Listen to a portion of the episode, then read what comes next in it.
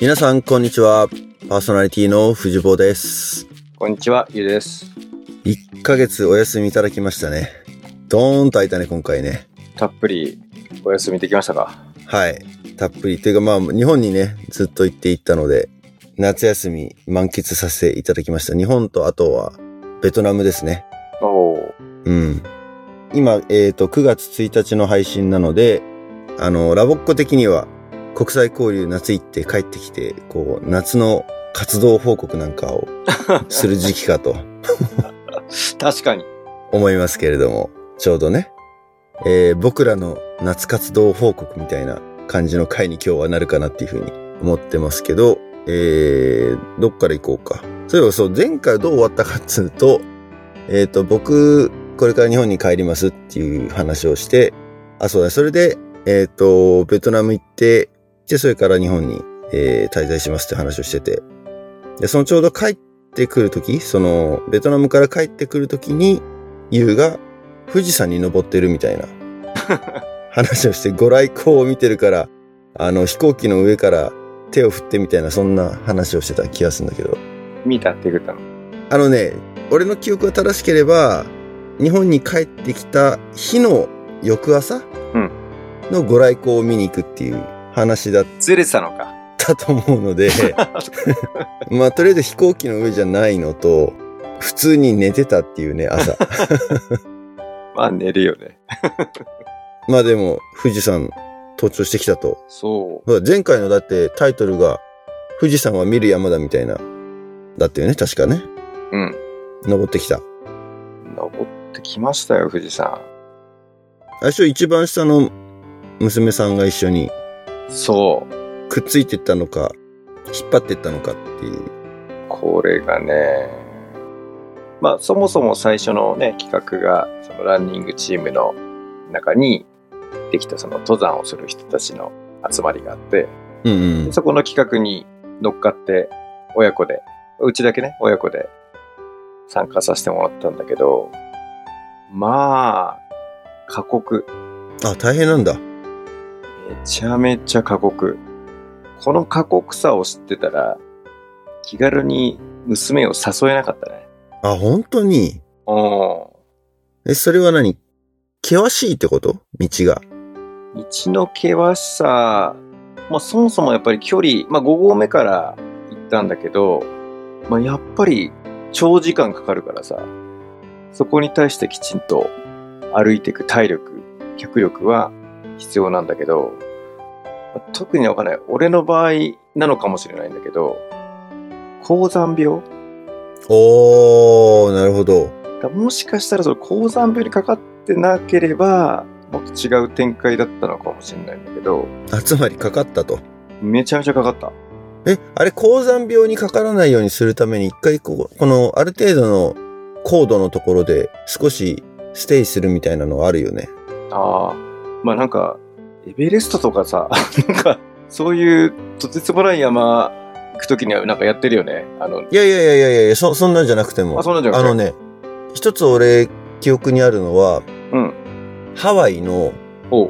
ハワイ島、一番大きいの、ビッグアイランドうん。に、マウナケアっていう、一番高い山があるのね。で、その、マウナケアの一番、一番上ほほぼ山頂に近いところに、えっ、と、スバルっていう天文台がおあお。るのよ。うんうんうん。で、その天文台から見る夜空を見に行くツアーってのが普通にあるのね。うん。で、もちろんだから島だからさ、一番最初はもう海に近いところにいるわけじゃん。そっからこうバスでぐーっと上がっていくわけよ。うんで、そのツアーの中でやっぱり、あの、高山病になっちゃうからっつって、中腹、山の中腹ぐらいで1時間ぐらいね、あの、少し休憩しますって言って、うん。だってマウナケアの高さはちょっと覚えてないけど、富士山ほど高くもないのよ、多分。だからそのレベルの山ですら、高山病の対策として、その中腹でステイするみたいなのがあったから、全然富士山だったらなり得るってか、そういう対策をするのかなっていうふうに思ったんだけど、例えば5合目とかでまあそういう意味ではね、今回そのツアーに申し込んだのね。そのみんなでうん。で、バスで、まあ、新宿出発して、5合目に泊まって、まず昼飯を食うっていう。ああ。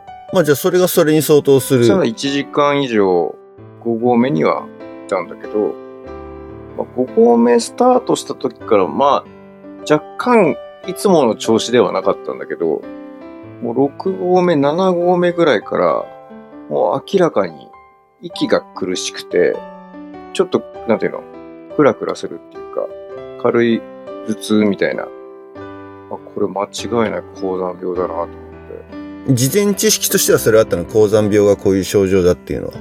うん、高山病になるケースはあるっていう情報はもらってたので、あ、これのことかと思ったのああ、なるほどね。。かといって、なんていうの、もう動けませんっていう話じゃないね。ちょっとしんどいな、だけど、まだ頑張れるっていう。うん。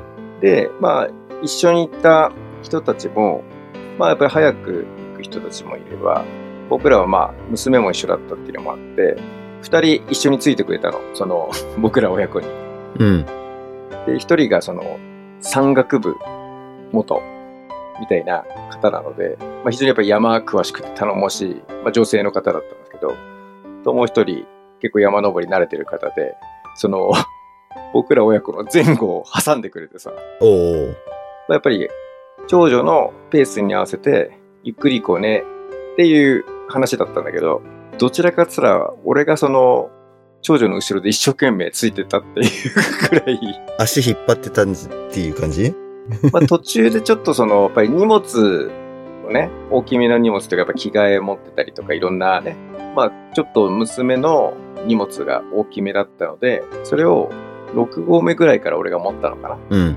だけど、7合目超えて8合目ぐらいの時、結構俺がしんどくって、もう結構フラフラしながら歩いてたら、ちょっと荷物持ちましょうかって言われて、持ってもらった。うん。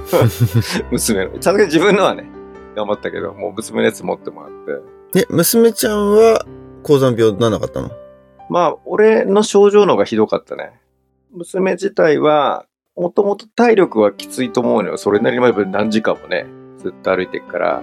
だけど、その高山病での辛さっていうのは、あんまりなさそうだったね。んちなみにそのお昼食べて、どこまで登ってったの ?9 合目えっと、まず5合目でそのお昼を食べて、えースタートしますと。で、ずっとコース歩いてって、一泊、なんていうかな、まあ、仮眠になるのかな。山小屋。そう、山小屋に、えー8合目の山小屋を予約してあって、うん。そこまでまず行きますと。11時、12時ぐらいにスタートして、で、一応5時、6時ぐらいに着くようにっていう感じの、あそんな行くんだ。そう、工程だったんだけど、着いたのは実際7時とか8時、まあ、8時には寝ましょうっていうようなスケジュール感だったんだけど、うん。僕らのチームっていうかその4人は着いたのがやっぱり7時過ぎだから寝るのも8時半とか9時近かったかなあ、まあでもそうか。スタートがお昼過ぎだもんね。1時とかだもん佐藤ね博。うんああ、じゃあそうなるか。いや、俺山小屋泊まる時のイメージって大体3時ぐらいには山小屋ついてんのよ。2時とか3時。うん、3時ぐらいについてる。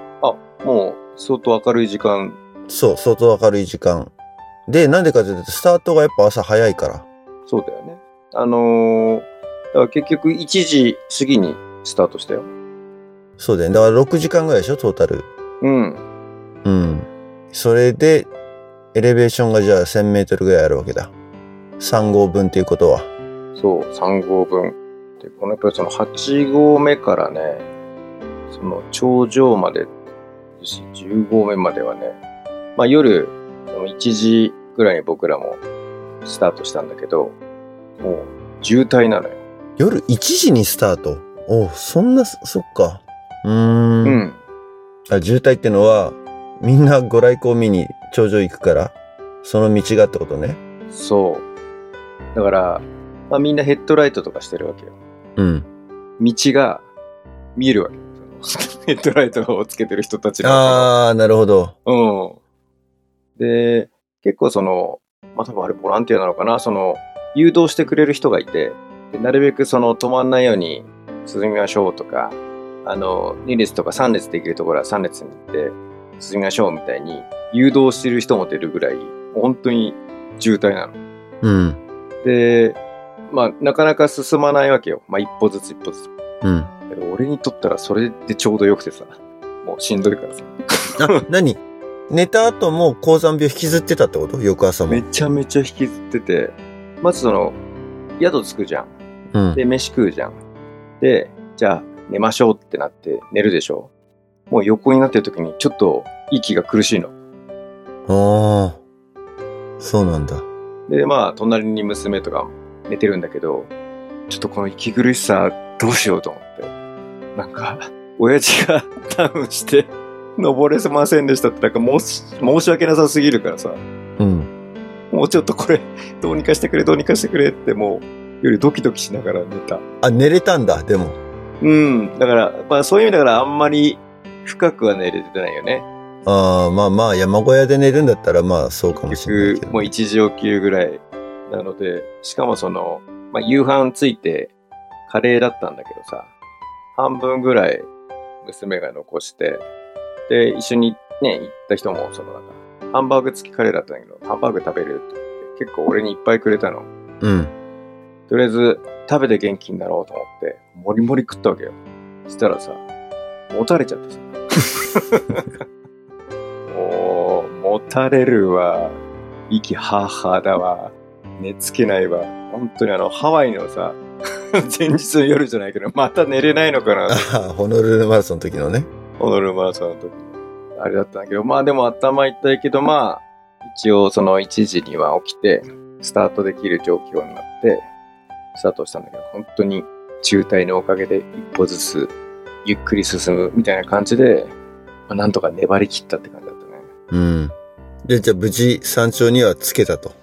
そうそうそう。で、ささっき言った誘導してる人がさ、まあ、結構話しかけてくれて、で、うちの娘がいて、うわ、何年生あ、小学校4年生です。って言ったら、すごいね、4年生で山頂で出すので、みたいな話をされたら、すごい娘が、え、そうなのみたいになって、すごい誇らしげな顔になってさ、うん。あ、結構大変なことをチャレンジしてるんだっていう。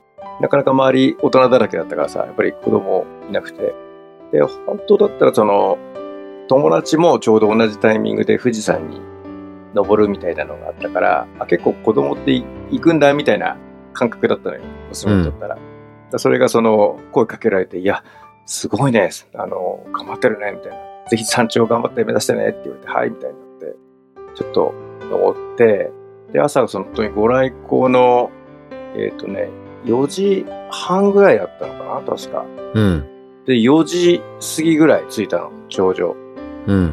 まあ、間に合ったっていうか、あのーまあ早く行き過ぎても寒かったらしいからちょうどよかったらしいんだけど、まあ、ご来光までなんとか粘り切って、もう娘も眠いからさ、もううとうとしながらだけどよ、もうすぐほら、出るよっつって。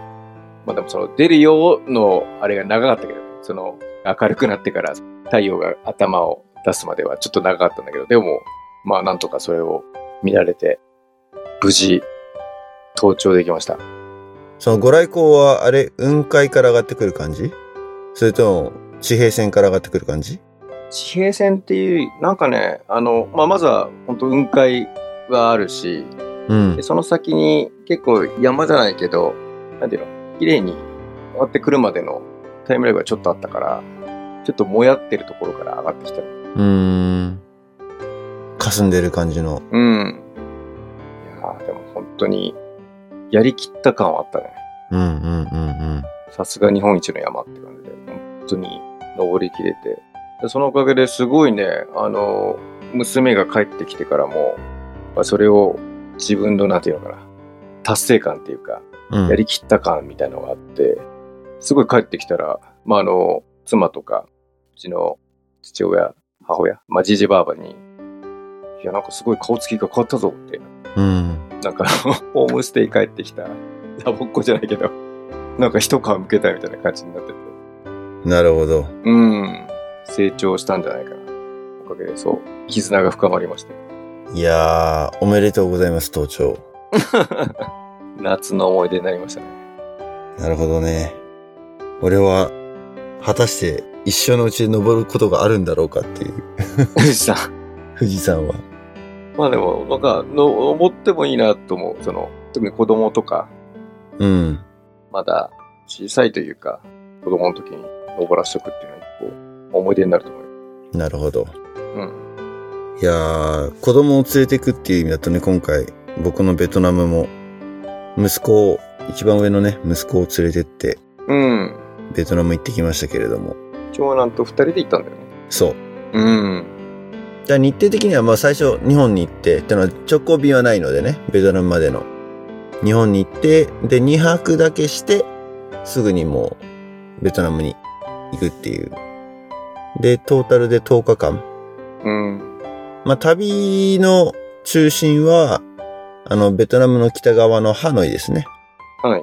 ベトナムの首都の観光と、あとは、そこからね、夜行列車に乗って、北の方に上がっていって、中国とのボーダー、も国境付近にある、ラオカイっていうところまで電車で行ったんだけど、そこからさらに1時間ぐらいバスで山の方に入って、で、そこでトレッキングをして、で、えっ、と、最後は、えー世界遺産の一つであるハロン湾のクルーズに行って帰ってくるっていう、まあ、ざっくりした旅程としてはそんな感じで、まあ、それ10日間だと、まあ、比較的のんびりな感じではあるんだよね。う。うん。他の3泊4日とかのツアーを見てると、もっとなんかすごい、うん、激しく移動してるようなイメージなんだけど、詰め込みが。うん、詰め込み感があったんだけど、まあ、今回は、まあ、じっくりと時間をかけてっていうか、特にハノイは、うん、まあ、3日間いたけど2日でもよかったんじゃないかって思うぐらい、ちょっとハノイはゆっくりだったかな。うん。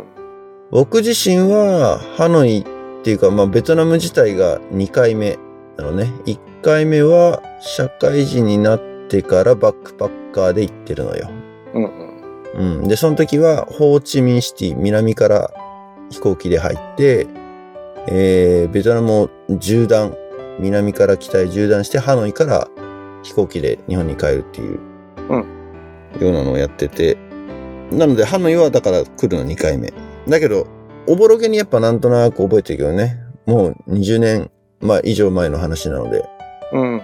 あの、ハノイって、旧市街って言われるエリアがあって、そこはもう、もう観光地ではあるんだけど、あんまりこう、商業発展をしてないっていうのかな。あの、南のホーチミンはどっちかっていうともう高層ビルがバンバン建ってみたいな、うん。いわゆる近代化が進んでいるような街並みなんだけど、それに比べると、ハノイは、まあ、昔ながらの街並みを残しつつみたいな、ベトナムのその、なんだろうな、発展途上国独特のパワフルさというか、うん。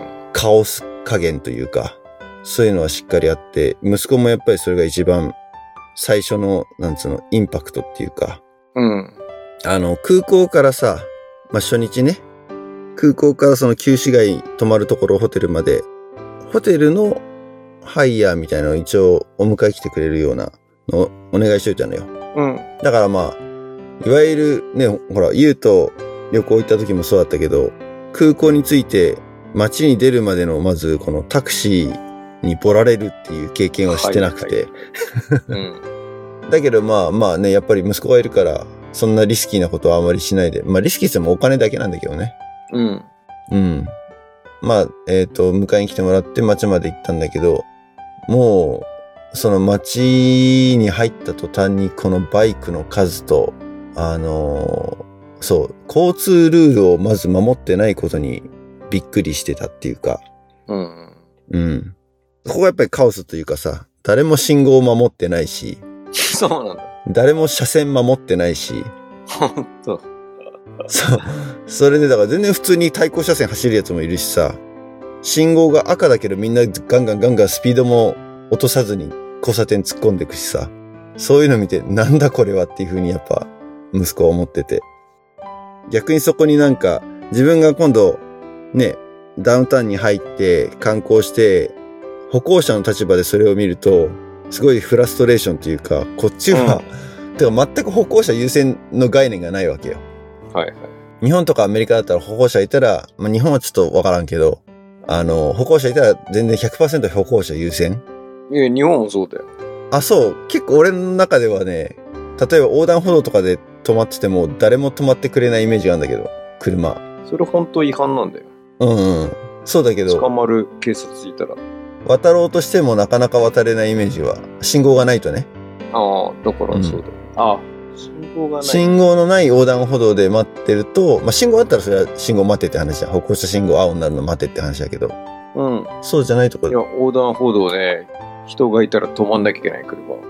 交通ルール上。だから、それ、あれだよ、一時停止無視ぐらいな感じよ。でも結構止まってくんないイメージが俺の中ではあったっていうかね。そうね。まあね、うんルールとしてあるけど、守られてないイメージがあるってことだようね。ん。確かに確かに。まあでもそのベトナムだと、まあまず、無視っていうか、あの、止まる気はなさそうだね。止まる気はなさそうだし、信号は守ってないから、こっちが青信号で渡ってるけど、横切るバイクは全く止まらないっていう、なるほど。いつになったら渡れるんだみたいな状況になるわけですよ。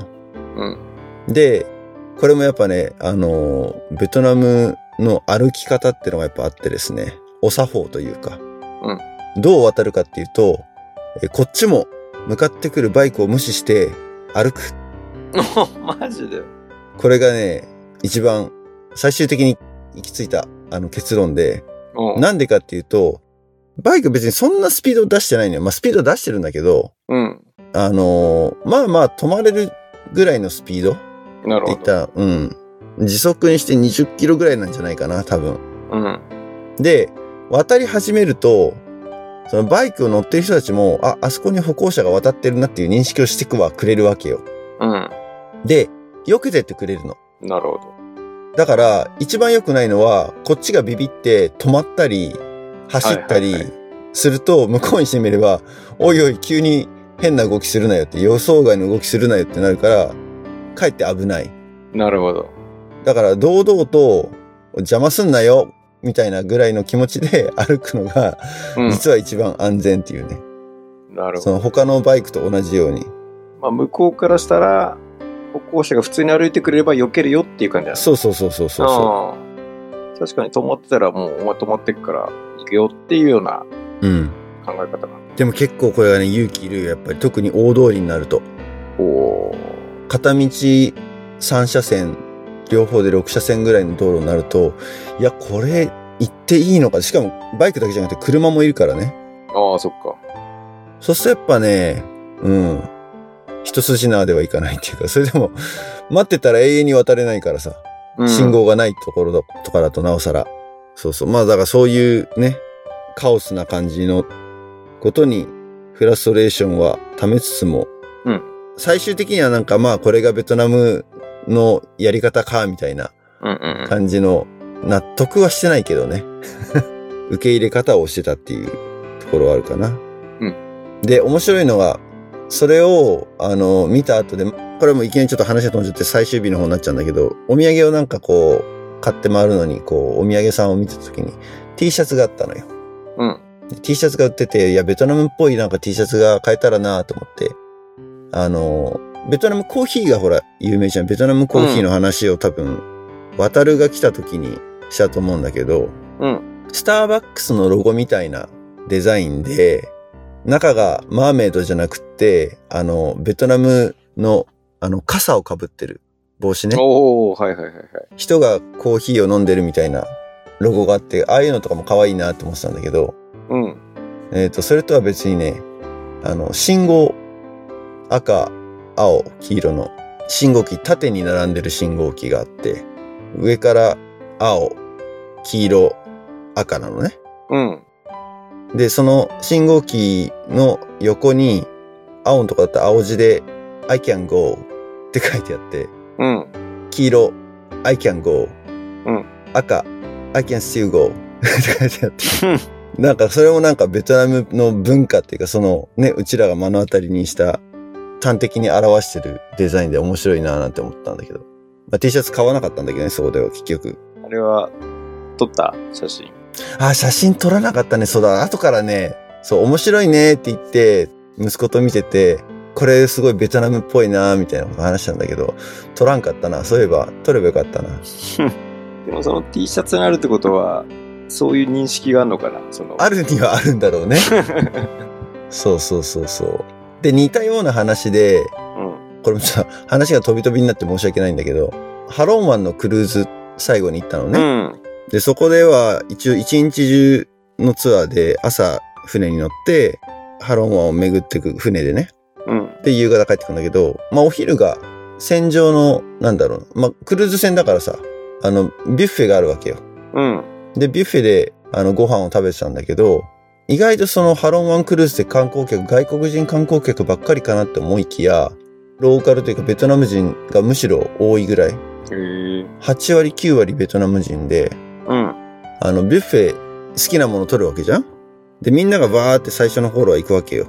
で、食べ物を取るのにさ、一応こっちとしては並ぶじゃん。みんなが取ってるから、うん前の人が終わってから、じゃあ自分の番で取ろうって思うじゃん。これもやっぱね、その車と同じでね、なかなかみんなアグレッシブで、待ってても自分の番は回ってこない。ほう。的な感じは結構あってですね、余裕でこの割り込みが発生するわけですよ。そうなんだ。で、日本人的にはちゃんと待たなきゃって思っちゃうけど、うん。やっぱ待ってたら、待ってちゃダメだっていうのがやっぱなんか、感覚的にあるらしくって、一番びっくりし、息子がびっくりしてたのは、なんかを取ろうと思って、お茶かなんかかなそれともデザートかな忘れちゃったけど、まあ、前の人が取ってるからと思って、次僕の番だとって、ま、待ってたわけよ。うん。で、前の人が終わった瞬間に、横からファって同い年ぐらいの男の子が、そのトングみたいなのを取っちゃって、うん自分で、ま、自分の食べたいもの取って行っちゃったわけよ。行っちゃったっていうか、その、その瞬間に、息子はなんか、おいおいおいみたいな顔をし、リアクションして、うん。信じられないみたいなリアクションしてたら、ちょうどその割り込んできた子供のお母さんが脇にいて、で、言った言葉が、He wanted to more than you って言われたの。 つまり、君よりも、うちの息子の方がそれをもっと欲しいと思ったから、先に行って当然でしょみたいな。発言をされたわけよそれは結構なんかね、ショックを受けてたっていうか、びっくりしてたっていうか、あ、そう、え、英語なの英語で話しかけてくれたんだけど。っていうのは、多分、息子が英語でリアクションしたから、おいおい、どういうことだみたいな。うん。ちゃんとその割り込みしないで順番守れよみたいなこと言ったんで、多分。うん。で、それに対してお母さんが、息子は多分何言ってるか分かってなくて、うん。お母さんが横から、そういう風に言ったって言ったから、あ、そういう考え方なのかと。ほその、順番じゃなくて、欲しい度が高い方が優先みたいな。う。ええ、すご。そういうなんかカルチャーショックっていうか考え方のね、うん。カルチャーショックみたいなのは、まあ、発展途上国独特っていうかね、いうところなのかなというふうには思ってですね。で、ちょっと話は持ってさっきのバイクがさ、カオスだっていう話したけど、実は、俺日本に帰ってきてから思ったのは、あ、これ日本にもあるじゃんって。え全然あるじゃんって思ったのは、うん。あの、日本にいる間俺、オフィスに、まあちょいちょい通ってたんだけど、オフィスが大手町にあるんですよ。うで、実家から通ってたんだけど、大手町、でかいじゃん、あそこの駅。うん。で、東京駅の方から、あの、オフィスは結構大手町の端っこの方、公共寄りの北の方なんだけど、この地下道をずーっと歩かなきゃいけないの。うん。うん。で、地下道を歩いてるとさ、うん。実はみんな違う方向に歩いていて違う速度で歩いてるけどぶつかんないじゃん。うん。ああ。極端な話言うと例えばそのあの渋谷のスクランブル交差点うん。 360度の方向から全員がブワーって歩き始めておののの向かう方向にこう歩くラインが交差しまくってるのにぶつかんないじゃん。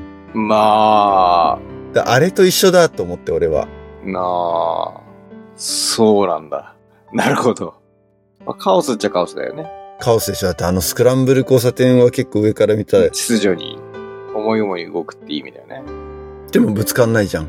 うん。ぶつかりそうにはなってんじゃん。まあまあなってるけどな。まあ確かにそんなにまあまあ、それでね。渋谷のスクランブル交差点は随分行ってないから分かんないけど、うん。あ、まさにこれだと思って。おだからそんな、あの、文句を言える立場じゃねえんじゃないかっていうね。ーなるほど。外国人観光客からしたら、だからあの、地下道ですら、結構戸惑うんじゃないかなと思って。ああ。俺もスタスタスタスタ歩きながらだけど、やっぱりこう、前の人がどう動くかを一応ちょっと見ながら、うん。予測を立ててこう、歩いてるなと思って。なるほど。うん。まあ、アジアなのかな。カオス的な、この。なのかなっていう大きく捉えると大きく捉えると。そうそうそうそうそう そう。うん。まあまあ、だからそれが旧市街っていうか、まあ全然、あの、旅の始まりだったんだけれども。うん。で、そっからさっき言ったけど、その、まあ2泊ぐらいして、まあこのハノイの旧市街の観光っていうのは一般的なところもあるけど、あ、でもあれか、食事か。食事。やっぱりアジアの洗礼を受けるというかね、こう、大変だったわけね。大変だったのがね、でもね、初日ってか、着いた日に、まあお腹空いたって言って、あの、夕ご飯を食べに、ふらふら街を歩いてて、どこがいいのか結構やっぱ最初わかんなくてさ。うん。で、結構疲れるぐらい歩いちゃったからもうここでいいや、みたいな感じで入ったところが、路上の屋台みたいなところだったのね。うん。で、そこでなんか揚げ春巻きみたいなの食べて、あとなんかパパイヤサラダかなうん。うん。かを食べたんだけど。で、プラスあとね、チェーっていう、あの、なんていうかな、かき氷みたいな、あんみつみたいな、うんハロハロが近いかな、日本のイメージ。その、ミニストップにあるハロハロのイメージなんだけど、うん。氷と、あとはフルーツとシロップと、うん。バーっとこの紙コップぐらいのやつに入れて食べるっていうデザートなんだけど、まあ多分俺の予想では多分その氷がダメだったと思うんだけどね。氷か。翌日、バスツアーに行ったのよ。東京でいうハトバスツアーに近いかな。あの、サンフランシスコにもあるんだけど、2階建てバスで市内の観光名所を回るっていうツアーがあって、自由にそのバス停で乗り降りができるパスポートみたいのがあってさ。うん。で、それをサンフランシスコでも実は、あの、やったことがあって、これは一番、なんつうの、効率のいい市内観光だっていうふうに思ってたから、ベトナムにも同じのがあったから、じゃあそれやろうっつって、バス乗って、その観光名所、自分の、うんと、じっくり見たいとこだけ降りてさ、うん。で、見終わったらまた次来るバス乗って、みたいなのをやってたんだけど、そのバスツアーの途中で、バス乗ってる時じゃなくてよかったなと思ったんだけど、うん。 まあ、ぐわっと来てですね。はい。うん。久々にあの体験をした、あの、おはい青ざめる、はいはい。ちょっと待てっていう感覚ですね。うん。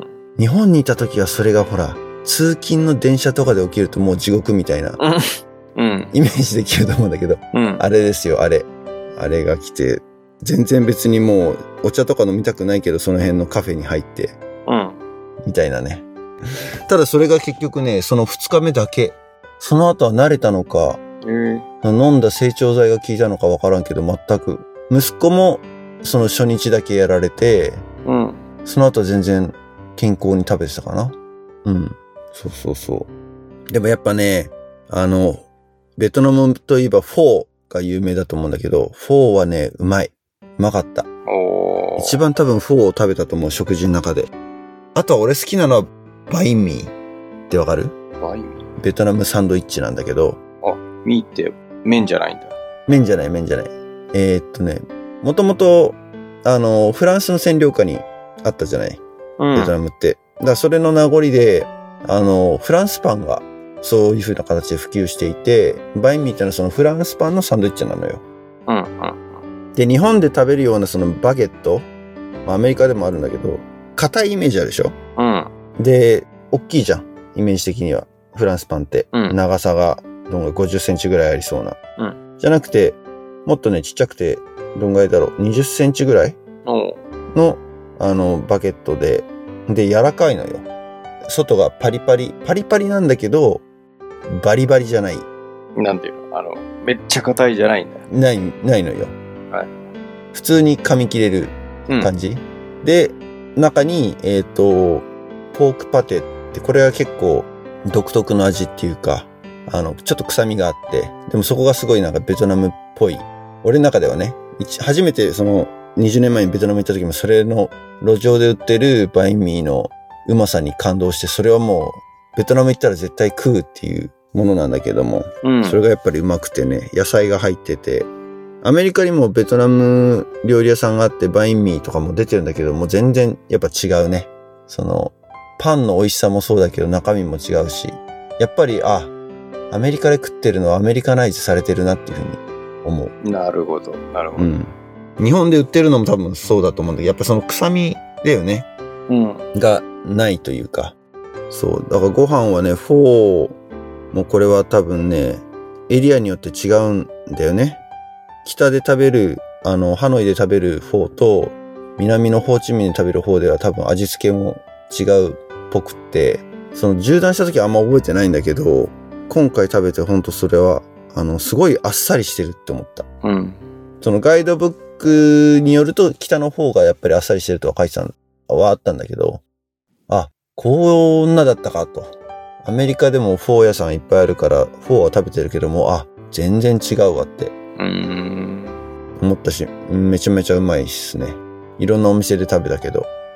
だからやっぱりそのご飯は、ね、レストランで食べたのもあったし、路上の屋台で食べたのもあったし、その路上は最初だけじゃなくて、その後もチャレンジしたの。路上はね、あ、でもチャレンジしてないかな。その、最初の方だけだったかもしれない。うん。そのバスツアーに乗る前の朝ごはんも路上の顔ソイだったかな。あの、おこわ。えお、すごい美味しそうなのよ。そのおこわ、もち米を炊いたおこわの上に、うん。煮卵と、あと同じ鍋でぐつぐつ煮込んだ、あれは豚かなうん。イメージ的にはね、あの、角煮をご飯の上にボーンって乗っけて、うん。パクチーババってかけて、パクチーとネギババってかけてみたいな。うまいんだけどね。それも結構そのお腹やられた要因じゃないかなともちょっと思ってるんだけど。うん。いやー、ちょっと、2月に行くから、あ、行くのか。うんん。屋台やめてこうかな。あベトナムはどっち方面に行くのベトナムはね、ホーチミンだね。じゃあ南の方ですね。で、その後カンボジア、あ、それビジネスで行くのまあ半分ぐらい、半々ぐらい。まあ行ったことないので、まず行ってみたかったので、うん。行くので、まあ向こう行ったらね、いろいろ、ごこあの、人に会ったりとかしようと思ってくるね。そうね。だから多分、ホーチミンはまた違う印象を受けると思う。うん、俺が今話したのとは。うん、うん。うん、バイクの多さは多分同じ感じだと思うけれど、俺のイメージは、交通ルールは守られ、ある程度守られてたような印象はあったけどね。うん、ホーチミンとかはね。実際そう。でも、ほんと北と南全然違うって聞くけどね、やっぱり。国が一緒でも全や然っね。ぱ南北分断されてた国ではあったので、うん、発展の仕方も、やっぱりその、ね、北は当時のソビエト連邦の支配下にあったので、その影響をやっぱり色濃く出てる感じはあったしね。うん。さっきのお母さんのセリフが一番なんか刺さった ね。なるほどっていう、そういうマインドだっていう。そうそうそう、俺もそれはだからびっくりした。なんかすごいいろんなものを理解しやすくなった気がした。うん。まあでも、気ままというか、そのさ、クルーズの話、ね、ビュッフェのあったクルーズもさ、結構大きい船で、で、お金も結構高いのよ。うん。だから、これはもう完全に観光客向け料金だなぁなんて俺も思ってたんだけど、うん。さっき言ったみたいに結構8割9割がベトナム人で、みんなは結構なんか、スペシャルオケージョンで来てるわけよね。うん。まあ旅行だし、うん、ベトナム中からやっぱりそうやって来てる人たちが多かったんだけど、ビュッフェお昼食べるじゃんうん。で、まあ何個かこの島で途中で泊まって、あの鍾乳洞のツアー行ったりとか、あとなんか、そのハロン湾で一番美しいとされるビーチってのがあって、ビーチで遊ぶ人もいれば、うちらはなんかそこにある山ちょっと登って、山頂からこう景色を眺めるみたいにしたんだけど、それなりにこう体力のいるところ、アクティビティもあったりとかで。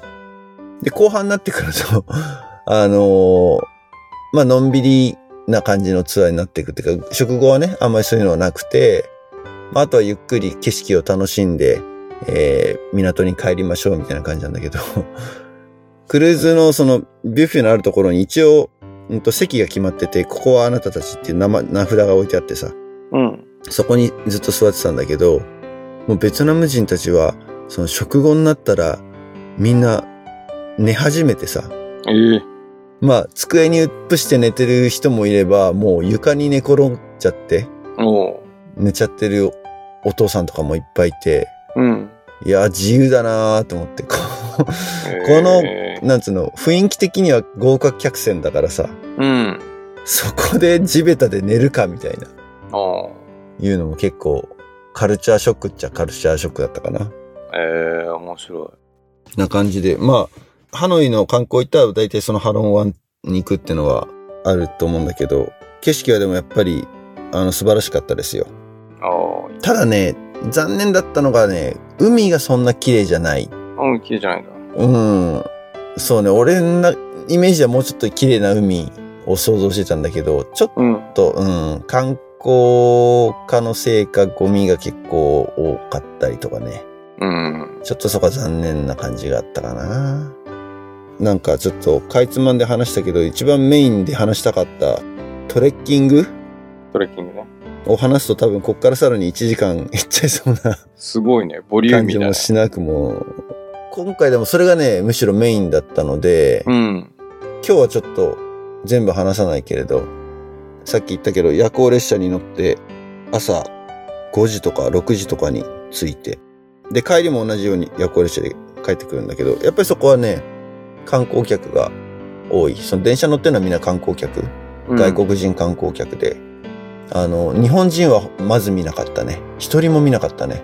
っていうのは、そのツアー自体、ツアーっていうかそっちの方に行くのはもう西洋人うん。特にヨーロッパの方面から来てる観光客が、に人気で、その旅のスタイル的にね、日本人が多分行くタイプじゃないんだと思うん。う。うん。時間もかかるから、移動。時間もかかるし、なんだ、ベトナムでやったトレッキング行くっていうイメージないでしょあんまりあん。まないね。うん。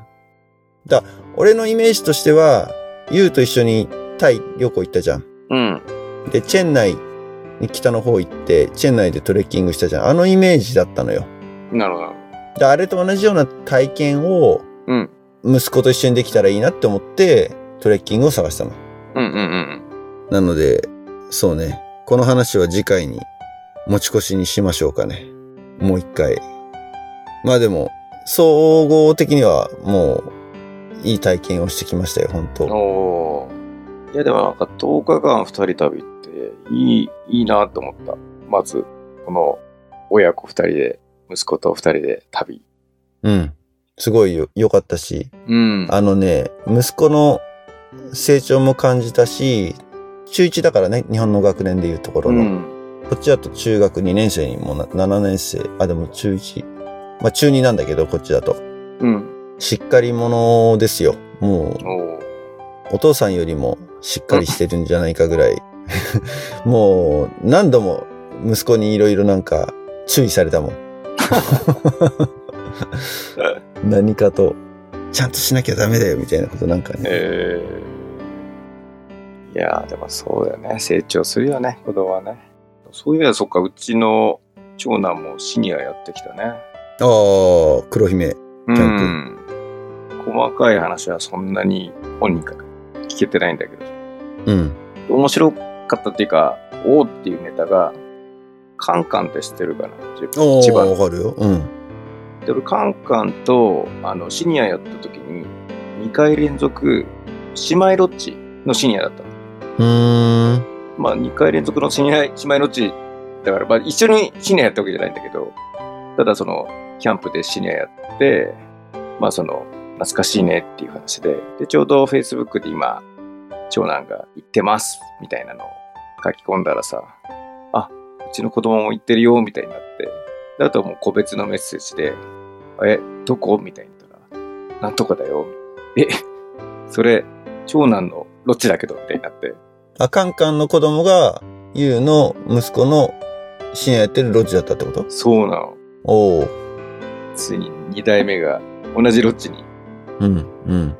すごいねっつって、狭いねって世の中狭いね。そう。なかなかそういうのもあって、その、まあ、名前聞いてさ、で帰ってきたら、お父さんがシニアやった時の、姉妹ロッジだったシニアの息子さんなんだよっていう話をして、あ、そうなんだ。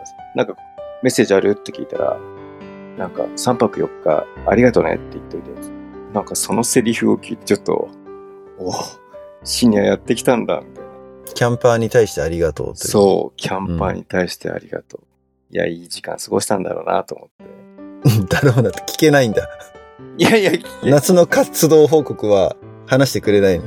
どうなんだろう結構、聞くもん。じゃあ、報告してください。